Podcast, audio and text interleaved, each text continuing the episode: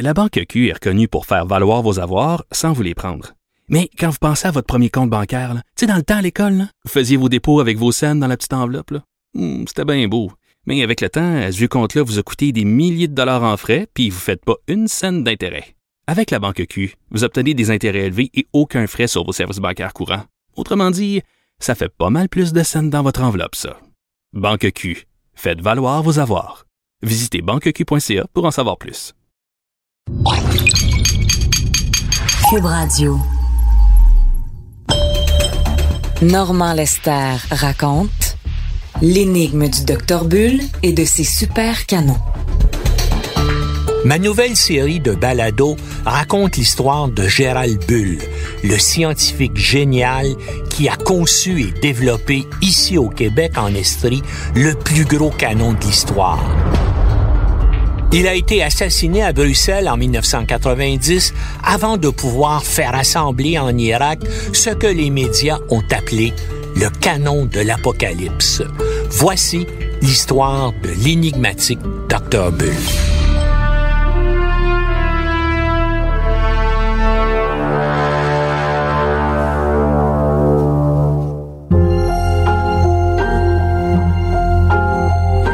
L'ambition et la quête de l'excellence qui marquèrent la vie de l'homme de science Gérald Bull s'expliquent en bonne partie par son enfance difficile. Neuvième d'une famille de dix enfants, Gérald Bull naquit le 9 mars 1928 à North Bay, une petite localité du nord de l'Ontario à 200 km de Toronto. Son père, George Bull, conseiller de la reine, était un avocat qui, tout en menant une existence de gentleman farmer et en élevant une grosse famille, comptait parmi les meilleurs criminalistes du Canada. Il avait épousé Gertrude Labrosse, fille d'un des tout premiers prospecteurs du Nord ontarien.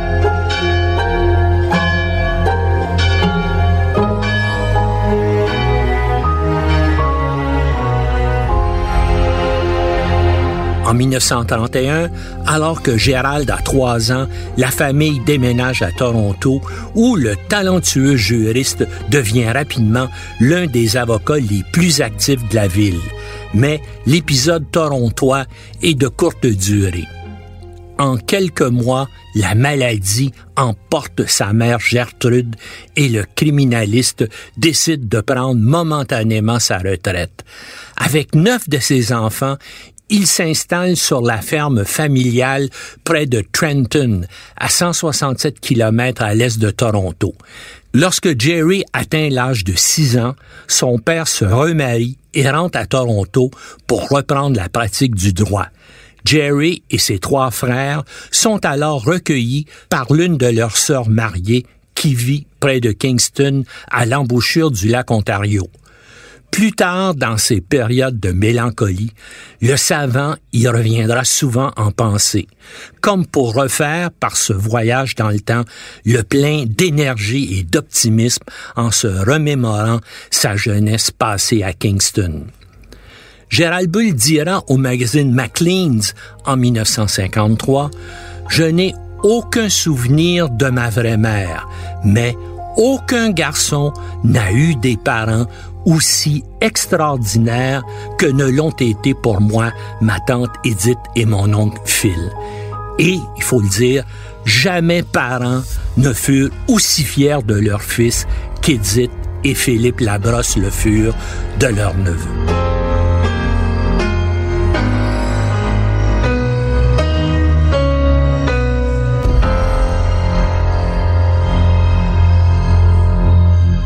C'est au cours de sa première année auprès des Labrosse que le petit garçon qui, à 9 ans, croyait encore au Père Noël, vécut son premier Noël digne de ce nom.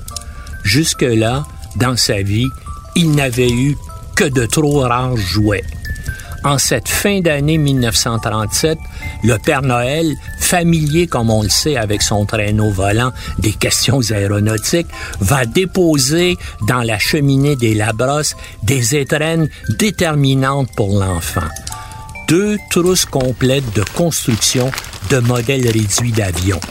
C'est donc en assemblant de frêles baguettes de balsa et des feuilles de papier de soie soigneusement taillées durant cet hiver de 1938 que Jerry Bull va faire connaissance avec les premiers rudiments de l'aérodynamique, la science qui va révéler son génie et aussi sceller son destin. Angle d'attaque, empennage, fuselage, portance, traînée induite au dièdre, son vocabulaire scientifique s'enrichit rapidement. Après avoir fabriqué et fait voler et démoli des modèles réduits aussi vite que son oncle et sa tante pouvaient lui en procurer, Jerry abandonne les maquettes prêtes à assembler pour concevoir lui-même ses propres petits avions. Dans une entrevue accordée à un journaliste de Maclean's dans les années 50, Madame Labrosse se rappelle il s'adonnait continuellement à la création et à la construction de modèles d'avions. Lorsque j'allais faire des courses, il insistait pour m'accompagner afin que je choisisse toujours les boîtes de céréales sur lesquelles il y avait à l'endos des dessins d'avions qu'il pouvait découper. Pour lui, ça n'avait pas d'importance si les céréales étaient mangées ou pas. De temps à autre, Jerry Bull s'adonnait aussi à la poésie avec, comme il l'admettra lui-même plus tard, beaucoup moins de succès. La plupart de ses poèmes évoquaient le vieux verger de la maison, mais au fond, ces arbres en fleurs ne servaient qu'à dissimuler aux non-initiés la première usine aéronautique de Kingston, ville de garnison, siège du prestigieux Royal Military College, du Collège d'état-major de la Défense nationale et de plusieurs autres institutions de haut savoir. Prédestination, en tout cas, quand Jerry Bull s'installait quelque part, décidément, les avions et les canons n'étaient jamais bien loin.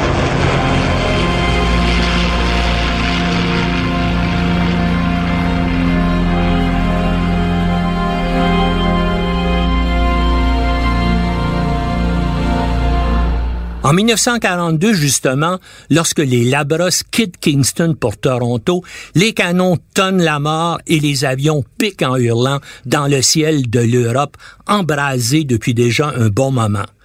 Mais Jerry aime tellement son vieux collège de Regiopolis à Kingston qu'il y retourne l'année suivante pour y compléter son cours secondaire. À l'été de 1944, âgé d'à peine 16 ans, il veut abandonner ses études pour s'enrôler dans l'aviation. On lui dira qu'il est trop jeune. Il jalouse ses copains plus âgés qui défilent fièrement dans l'uniforme bleu-gris du Corps d'aviation royale du Canada, comme s'appelait alors la jeune aviation canadienne il regrettera toujours d'avoir été trop jeune pour participer à la Seconde Guerre mondiale, même si plusieurs de ses amis y ont péri. À Toronto, sa tante et son oncle caressent d'autres projets pour cet adolescent exceptionnel. Ils aimeraient qu'il devienne médecin. Jerry répond qu'il est plutôt vivement intéressé par le nouveau cours d'ingénierie aéronautique offert par l'Université de Toronto. Les Labros entreprirent donc de l'inscrire à la faculté de génie de cette université. La question de l'âge de Jerry se pose de nouveau.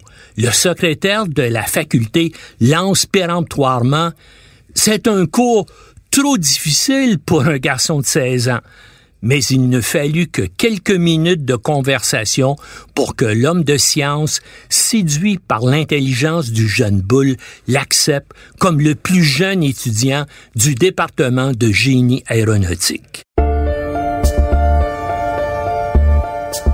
Quatre ans plus tard, il reçoit son baccalauréat S-Sciences appliquées, section génie aéronautique, et il est immédiatement embauché par la société A.V. Rowe, filiale du puissant groupe britannique Hawker Siddeley, à l'origine du premier intercepteur à réaction conçu et construit au Canada, le CF-100.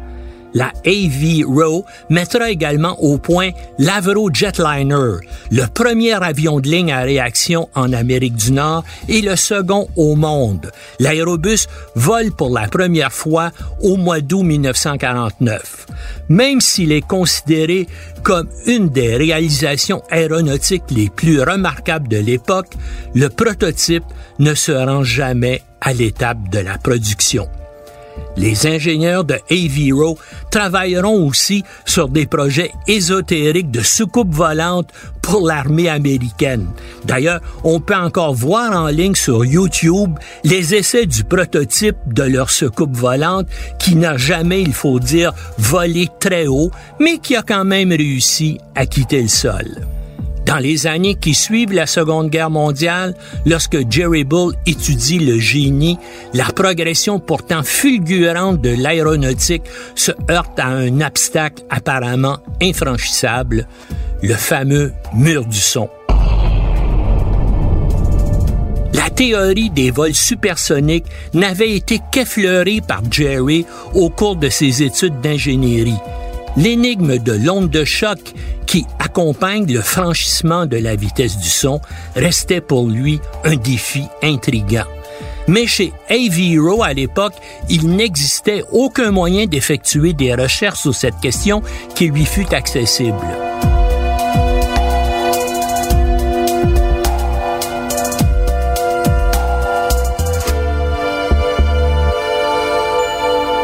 En 1948, le vent tourne. L'Université de Toronto crée un institut d'aérophysique dont la mission est l'enseignement et la recherche en aérodynamique supersonique. Cet institut est largement subventionné par le Conseil de recherche de la défense du gouvernement canadien. Dès que l'Institut ouvre ses portes, Jerry Bull démissionne de chez Aviero et pose sa candidature. De nouveau, son jeune âge l'empêche presque d'être admis. La plupart des candidats se révélaient des étudiants beaucoup plus vieux. Âgé de 20 ans, mais paraissant à peine 17 ou 18, Jerry Bull risque plus que jamais de passer pour un enfant.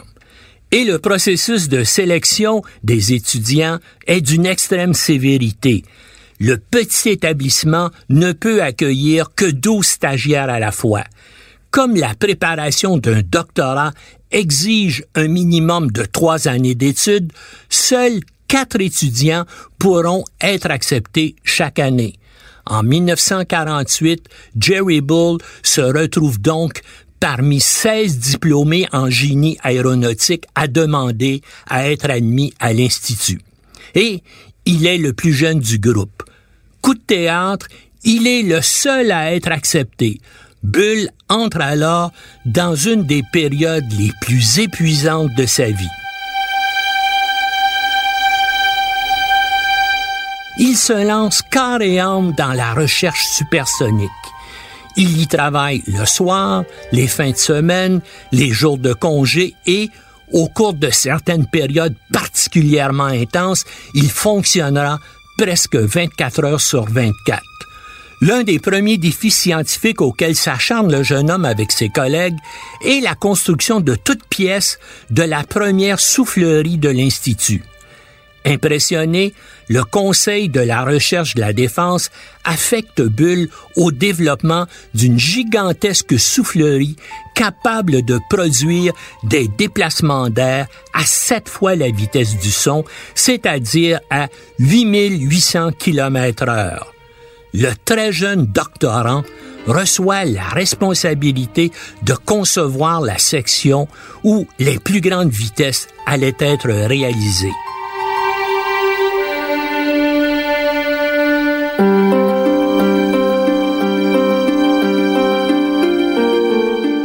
Début de 1950, l'aviation royale canadienne décide que le Canada doit demeurer dans le peloton de tête de l'aéronautique mondiale où la Seconde Guerre mondiale lui a permis de se glisser. Pour ce faire, il doit se lancer dans un vaste programme de recherche et de développement sur les missiles. Ottawa espère que ce projet va encourager les jeunes ingénieurs et scientifiques canadiens du secteur de l'aviation de rester au pays plutôt qu'à s'expatrier aux États-Unis ou en Grande-Bretagne. L'aviation canadienne demanda donc au Centre de recherche de la défense d'établir les devis d'un missile qui pourrait être produit ici au Canada l'Institut d'aérophysique de l'Université de Toronto recommanda au centre de faire appel au service du jeune Jerry Bull qui se prépare à défendre sa thèse de doctorat sur les vitesses supersoniques. D'ailleurs, Gérald Bull va devenir le plus jeune docteur en sciences jamais formé par l'Université de Toronto. Le directeur du programme, Gordon Watson, lorsqu'il l'accueille dans son bureau de la Défense nationale, est convaincu que Jerry Bull, qui paraît un adolescent, n'a pas la maturité nécessaire pour diriger le travail de chercheurs plus âgés et beaucoup plus expérimentés que lui.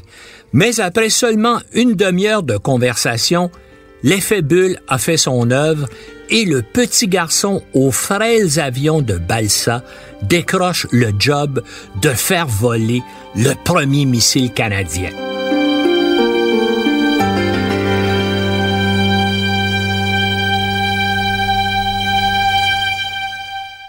La Banque Q est reconnue pour faire valoir vos avoirs sans vous les prendre. Mais quand vous pensez à votre premier compte bancaire, tu dans le temps à l'école, vous faisiez vos dépôts avec vos scènes dans la petite enveloppe. Hmm, c'était bien beau. Mais avec le temps, à ce compte-là vous a coûté des milliers de dollars en frais, puis vous ne faites pas une scène d'intérêt. Avec la banque Q, vous obtenez des intérêts élevés et aucun frais sur vos services bancaires courants. Autrement dit, ça fait pas mal plus de scènes dans votre enveloppe, ça. Banque Q, faites valoir vos avoirs. Visitez banqueq.ca pour en savoir plus. Le Centre de recherche de la défense était alors appelé en anglais Canadian Armament Research and Development Establishment. J'emploierai à partir d'ici l'acronyme CARD pour le désigner.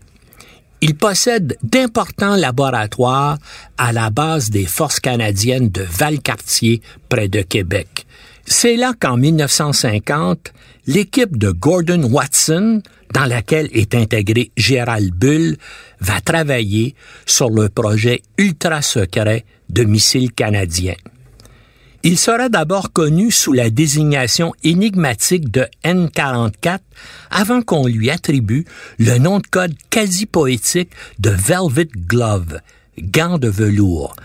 Des dizaines d'électroniciens, d'ingénieurs en propulsion, d'aérodynamiciens et de mathématiciens collaborent à ce vaste programme de recherche sous la direction du jeune Jerry Bull encore à l'université. Dans le train qui l'amène à Québec, Jerry Bull révise encore sa thèse. Il retournera à l'Université de Toronto pour recevoir son doctorat lors de la collation des grades en mai 1951 le jeune scientifique débarque à Valcartier avec une réputation de génie à la fois novateur et non conformiste qui ne s'en fait pas trop avec les règlements et les autorités qui les imposent. Il commence à peine ses recherches pour le CARB qu'il est approché par les responsables d'un important centre de recherche du gouvernement américain qui veut le recruter au double du salaire que lui accorde le Canada. Il décline l'offre. Il est déterminé à maintenir le Canada à la fine pointe de la recherche aéronautique. On ne parle pas encore, bien sûr, de recherche aérospatiale. Nous sommes au début des années 50. Jerry Bull passe rarement plus d'un mois à Valcartier sans se déplacer à l'étranger pour des consultations avec des collègues britanniques et américains. Il fait la tournée des établissements de recherche militaire de la Grande-Bretagne. À l'occasion d'un de ses séjours à Washington en 1951, Bull est invité à un cocktail. Lorsqu'il est présenté comme le docteur Bull à la femme d'un collègue américain, elle s'exclame You can't be a scientist, you're just a kid. Vous ne pouvez pas être un savant, vous n'êtes qu'un enfant.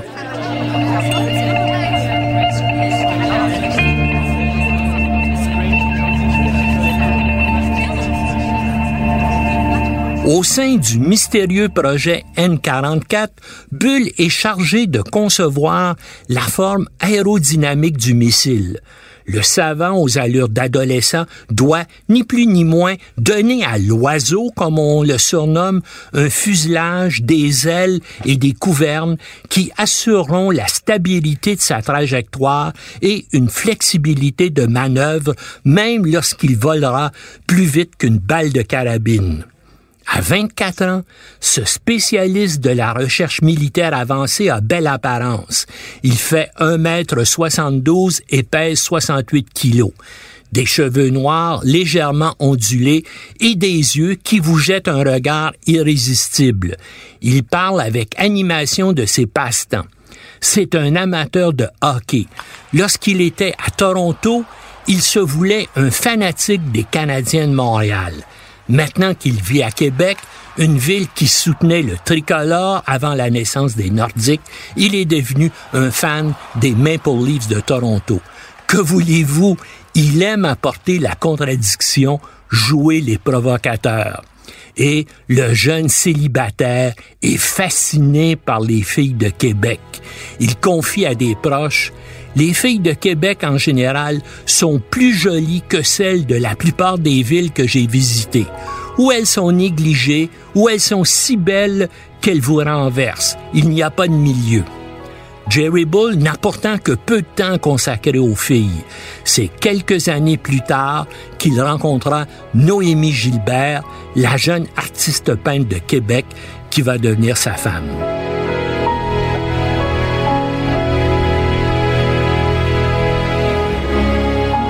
En mai 1957, l'année de la mise sur orbite du premier satellite artificiel par l'Union soviétique, le Centre de recherche de la défense crée une section d'aérophysique qui se concentre spécifiquement sur la défense contre les missiles balistiques. Gérald Bull en devient le premier chef.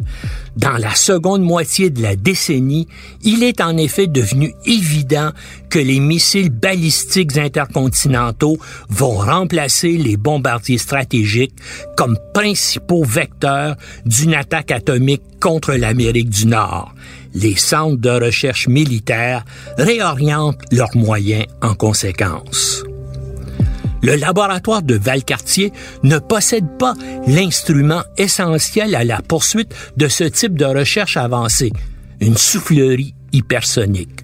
Au cours des années 50, il n'existait à travers le monde que trois de ces instruments valant la somme astronomique pour l'époque de plusieurs millions de dollars.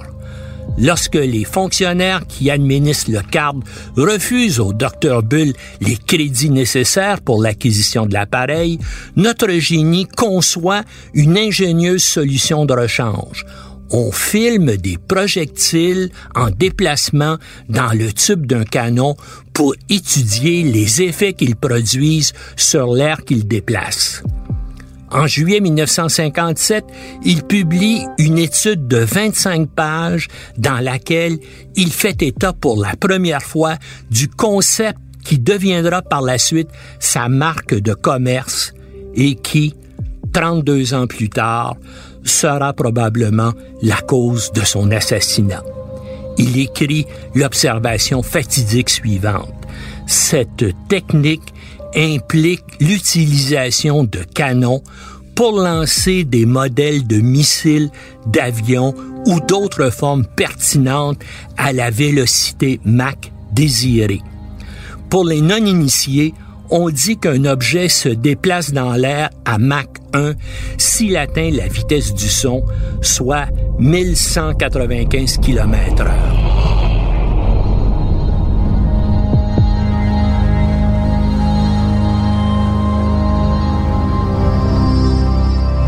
Le concept de recours à un canon imaginé par Bull se révèle être un immense succès, aussi bien scientifique qu'économique. Valcartier peut maintenant réaliser des expériences aérodynamiques à une fraction du prix que cela coûterait si elles étaient réalisées avec une soufflerie conventionnelle. Les travaux effectués au CARB avec l'aide de cette technique permettront au Canada de se hisser à l'avant-garde des recherches dans le domaine des fusées et d'y rester pendant près d'une décennie. En 1959, un rapport de ses supérieurs affirme que le Dr Bull a recruté jusqu'à présent des scientifiques de très haut niveau et qu'il a mis sur pied des installations qui sont uniques dans le monde occidental. Le rapport ajoute que ces activités font du CARB un organisme de calibre mondial, qu'il participe à un programme de recherche de l'armée américaine sur la réinsertion d'ogives et de missiles dans l'atmosphère.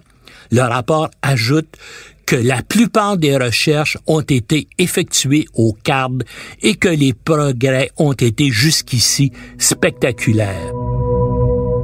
Au moment où cet éloge est rédigé, le docteur Bull préside aux travaux de 19 scientifiques et de 24 techniciens, mais son salaire comme fonctionnaire de la Défense nationale est plutôt modeste.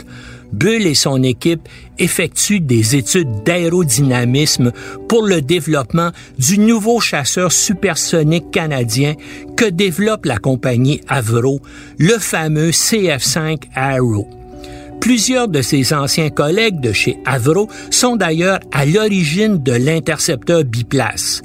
Malgré ses performances impressionnantes, le gouvernement conservateur de John Diefenbaker décide le 20 février 1959 d'interrompre le programme de développement de l'avion jugé trop coûteux et rendu obsolète par l'apparition des missiles balistiques qu'il n'aurait aucune capacité d'intercepter.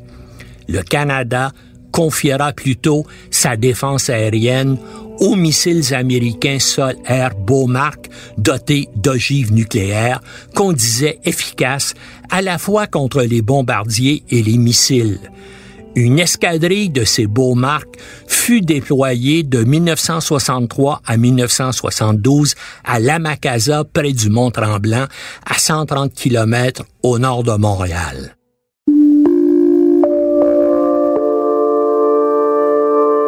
Bull est dégoûté par cette affaire. Il dira avec mépris que la décision d'annuler le programme Arrow a été prise par le gouvernement sur recommandation de ce qu'il appelle des savants de cocktail du Centre de recherche de la défense. Il prétendra toujours avoir démissionné du CARB pour protester contre l'annulation du projet. J'ai été indigné par la décision, disait-il encore en 1988. C'était un désastre. Pourtant, dans sa lettre de démission, il ne fait pas mention de l'affaire Avroaro.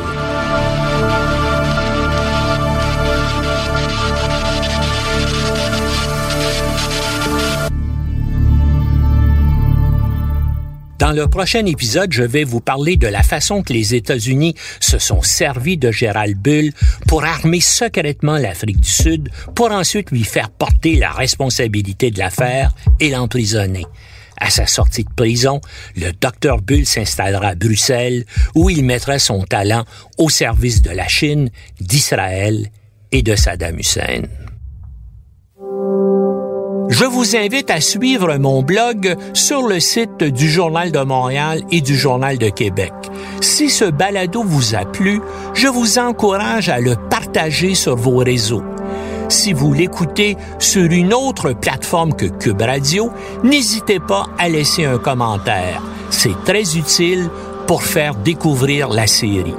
Merci d'être à l'écoute. C'était un balado de Normand Lester. À la réalisation, Bastien Gagnon La France. Au montage, Philippe Séguin. Une production Cube Radio.